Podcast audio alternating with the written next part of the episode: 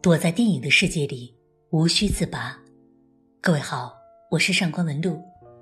查看更多关于读书和电影的内容，你可以在微信中搜索公众号“上官文露读书会”。生活中的失败者，或者说失意者，往往是颓废的。理想一旦破灭，他们便开始怨天尤人，甚至自暴自弃。但是理想其实是用来坚持的，而不是用来实现的。真正成就我们个人的，恰恰是对理想始终不渝的坚持。所谓理想的实现或成功，固然可以成就我们，但是更多的时候，则是毁灭了我们，让我们再也没有升华的可能。张爱玲说：“出名要趁早。”他的确如愿以偿了，但是过早的成名也着实限制了他未来在文学上的成长。当然，倘若不早出名，他也许不会再写；可是，一旦坚持了，他必然是更加非凡的张爱玲。还有一个当然，也许他终将籍籍无名。可是，籍籍有名之于人生。就那么的重要吗？作家、学者、翻译家陆文斌先生，他的这篇为放牛班的春天而做的影评《失败者的作为》，将会告诉我们，这根本就没那么重要。麦修同样是芸芸众生中的一个失败者。这个曾经的初中音乐教师，其貌不扬，年纪已经不轻，至今一事无成。他走过许多个地方，一直都没有能够找到自己的出路。这是一个很不会混的人，运气也足够糟糕。但是他无所谓，他继续朝前走。他说：“我确信，更糟糕的还在后面。”这是对未来不抱有任何希望吗？我想不是。麦修只是不想对未来心存侥幸罢了。他只想坚定地走下去，绝不依赖命运有什么回报。他来到了充斥着不良少年的堂底寄宿学校，这个学校仿佛就是他的写照。他正处在人生的最底端。麦修来到的时候，正赶上一场混乱，孩子们搞的恶作剧严重的伤害到了一个叫马克桑斯的孩子的眼睛。体罚是这里面司空见惯的一种教育方式。校长哈桑对孩子们恐吓无果之后，将这件事交给了麦修。同事雷让告诉麦修，让马克桑斯受伤的罪魁是勒盖莱克，因为勒盖莱克弄破了瓷砖，马克桑斯惩罚过他。雷让交代麦修千万要小心两个人：勒盖莱克和。莫昂热，并且授予麦修以经验，犯了错就狠狠惩罚，唯有这一点对他们才是有用的。准备上讲台的时候，笨拙的麦修摔了一跤，手中的公文包飞落到地上，一个男孩捡起它，在同学们中间传扔开来，哄闹声惊动了校长，他对麦修的第一堂课很是不满。看见麦修在和那个男孩扔包，他将目光落到了这个男孩的身上，这就是屡教不改的勒盖莱克。校长问麦修：“他干了什么？”麦修说：“没什么，找了个理由想替勒盖莱克搪塞过去。”勒盖莱克抬头看着麦修，神色有些惊诧，以往的学监是不会这么做的吧？在堂底，只有犯错处罚这么一种教育模式存在，学生负责犯错，老师负责处罚。然而，处罚并不能消灭犯错。麦修将勒盖莱克带出教室时，说要找一位认真负责的同学来看管教室，于是说出莫昂热的名字。就这样，这两个最难对付的学生他都认识了。麦修嚷嚷着要领勒盖莱克去见校长，拒不承认的他终于开始服软，说他并没有想伤害马克桑斯，只是想跟他开个玩笑而已。眼见着勒盖莱克感到了恐惧，麦修顺势提出了自己的谈判条件：他可以不将此事告诉校长，但是勒盖莱克仍旧要接受惩罚，即下课之后必须到医务室去照看马克桑斯，直至后者痊愈。勒盖莱克同意了。惩罚的确是对犯错的一种纠正方式。而且是一种极为有利的方式，问题就在于惩罚本身的方式。如果惩罚是基于憎恨，那么它必将再次导致憎恨，而这恰恰背离了教育的目的。不以教育为目的的惩罚，实质上就是一种报复。报复只能产生报复，让彼此憎恨无休无止。麦修。对于勒格莱克的惩罚显然不同于哈桑校长，他是在教育，而非在报复这个孩子。麦修让马克桑斯以为勒盖莱克是自愿来照看他的，所以马克桑斯很感谢勒盖莱克的好意，而勒盖莱克则一言不发，始终低着头，明显有了悔意。马克桑斯的伤势很重，连医生也看不下去了，说他对这帮孩子这么有耐心，可是他们却要如此对待他，真是不可救药。马克桑斯心地善良，深深同情着这些不幸的孩子。麦修请求校长撤销因为马克桑斯事件对于全体学生的处罚。同时要求他允许自己来处理肇事者，并且有权不说出肇事者的名字，成功的保护了学生们。可是，学生回报他的却是撬开他仔细锁好的柜子，拿走他文件包里的东西。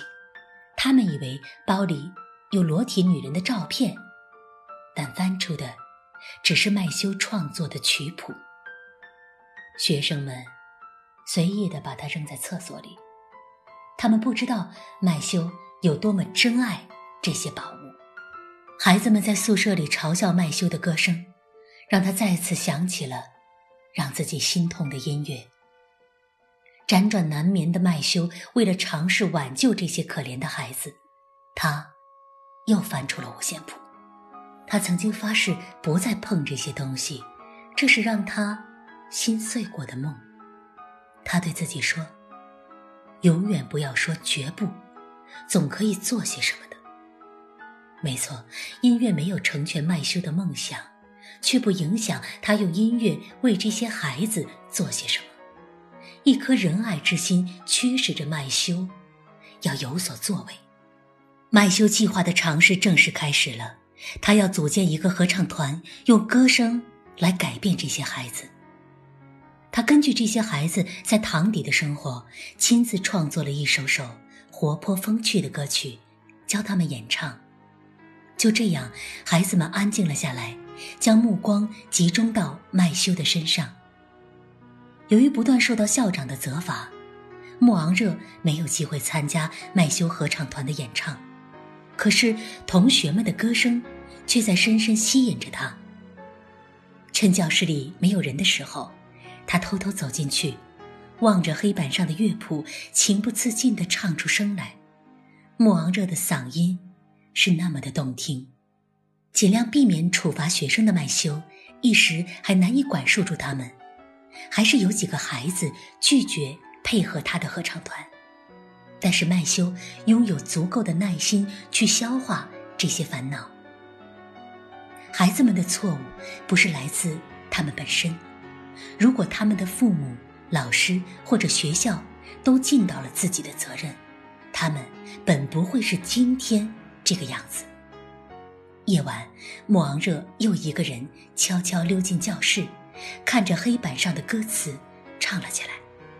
歌声惊动了麦修，他循着歌声走过来。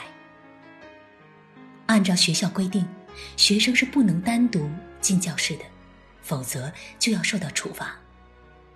借着这个机会，麦修尝试跟莫昂热进行了沟通，并要求他必须参加合唱团的排练。莫昂热的嗓音令麦修称奇，他发现了这个孩子的天赋。随着合唱团演唱水平的日渐提高，孩子们的表现也让麦修感到了欣慰。莫昂热似乎也不再那么叛逆了，而是安静地接受着麦修对他的单独辅导。看看你经过的路上，孩子们迷了路，向他们伸出手去，引领他们走向后面的日子，黑暗中的方向。希望之光，生命中的热忱，荣耀之象，童年的欢乐，转瞬即逝，被遗忘。那清澈的目光，那动听的歌声，犹似沙漠里的一汪甘泉，犹似寒夜里的一堆篝火，于刹那间驱散了堂底挥之不去的阴霾，希望燃烧了记忆。美好的未来近在眼前。乐音，这神灵的语言抚慰着旷世的忧伤。堂底已不再是堂底。歌声感染着孩子们，也感染着麦修自己，甚至还感染了校长。校长竟然一反常态，像个孩子似的站在办公室的椅子上玩起了纸飞机。堂底因为麦修的音乐，在发生着可喜的变化。但堂底真的不再是堂底了吗？不，哈桑校长并没有什么实质性的改变。事实证明，他就是个喜怒无常的暴君。一个叫蒙恬的孩子从学校里逃跑，将近二十万法郎的公款被盗，校长。迁怒于麦修，命令他终止合唱团的活动。好在，麦修又赢得了一位叫沙贝尔的同盟，在他的帮助之下，麦修将合唱团变成了地下抵抗运动。麦修坚持的地下排练不小心被校长发现了，校长虽然很生气，却也无可奈何，因为。他这所学校的赞助人听说了麦修的合唱团，来信表示要欣赏一下。为学校赞助人伯爵夫人举行的演出，感动得大家泪光盈盈。这打动心灵的歌声，顿然涤荡了所有人对于这些孩子的成见。麦修在同莫昂热的目光交流中，读出了这个孩子的自豪、喜悦以及醒悟。音乐赋予的共同热爱，升华着师生间的情感。孩子们有了憧憬，也有了忧伤。哈桑将合唱团的功劳抢为己有，加之对堂底教育田园诗般的描绘，骗得了赞助和主管方的肯定与奖励。不过，出其不意的一场大火突然惊醒了他往上爬的美梦。那是一个叫蒙丹的孩子，点着了堂底。气急败坏的哈桑非但不庆幸孩子们的安然无恙，反而怪罪麦修和马克桑斯的擅自外出。为了保护马克桑斯，麦修将责任全部揽到了自己的身上，结果被哈桑扫地出门。离开之际，麦修当面声讨了哈桑的恶毒和无能。这个看似高高在上的校长，内心却是无比的卑下，因为他从未将自己看作是一位教育工作者，而仅仅是把自己当成了一个看守。在他眼里，这些孩子就是囚徒。他嘲笑麦修是个失败的音乐人，一个卑微的学监。可是他又成功在哪里呢？麦修拎着他的行李箱，凄然走出堂底。哈桑不允许学生同他告别。果然，孩子们都很听话，没有谁出现在他的面前。麦修不免有些失望，尤其是对穆昂热。但是，当他走到高墙外的时候，麦修突然看见了一地的纸飞机，那上面写有孩子们的道别的话语和签名。仰起头，麦修又看见一架架纸飞机正密集的从窗口飞出。空中飞舞的风筝，请你别停下，飞往大海，飘向高空。一个孩子正望着你呢。穆昂热领唱的歌声划破堂底沉闷的天空，一只只小手在窗口挥舞，孩子们在用歌声为他们心爱的麦修学监送行，也在用着歌声向哈桑校长。表达着反抗。麦修，一个失败的音乐人，一个失业的学监，终生做着只有他自己知道的事情。但是，正如穆昂热后来反问到的：“只有他自己知道吗？”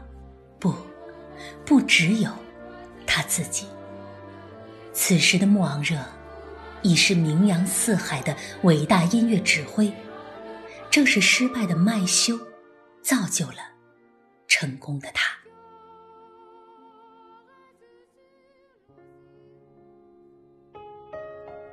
知道自己在做什么，这才是最重要的。至少，麦修的失败本身不是一个错误，他不是一直在希望着吗？就像那个叫佩皮诺的孤儿。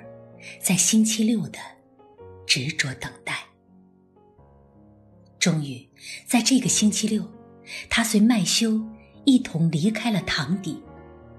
希望没有辜负佩皮诺的等待，而麦修，则是用希望成全着他人的希望。我想说，麦修，你揭示了成功的。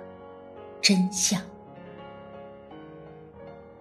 那么，你认为理想之于人生的意义究竟是什么呢？欢迎各位在评论区给我留言。今天的节目就是这些，感谢各位的收听。如果你想查看这篇影评的原文，你可以在微信中搜索公众号“上官文录读书会”。下期再会。